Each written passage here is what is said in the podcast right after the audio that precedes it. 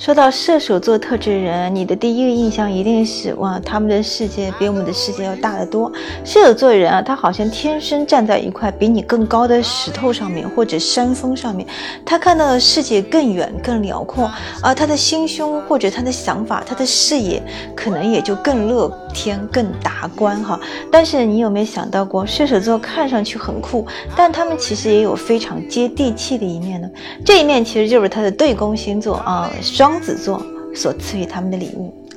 射手座有一个突出的本能，是他的哲学观、价值观啊，他们的人生观是非常大而化之的，或者说会看到非常远的地方。他们是著名的远视眼，能看到对方啊或者远方的草地比较绿，对方的云朵比较香哈。但是好像感觉到近处的东西，他们就好像总是被小下的石子绊走，因为他要看到对面的美景，所以忘记了身边还有一个小小的绊脚石。所以来讲呢，其实对射手座来讲，你应该更。更多的去发展双子座赋予你能量，那就是什么呢？就是你要去近距离的观察身边的一些讯息，在你往远处看的时候，也不要忘记先解决身边的小问题。而双子座的能量其实就是来帮助你解决身边的细小问题。要学习双子座那种收集信息能量啊，去跟旁边的人去互动的轻松的聊天，去获取对你有利的讯息和建议和方案的一个本事，或者说呢，学习双子座那样轻。快的对待人生，不是说我一定要制定一个目标，但是一定要朝这个目标不停的迈进，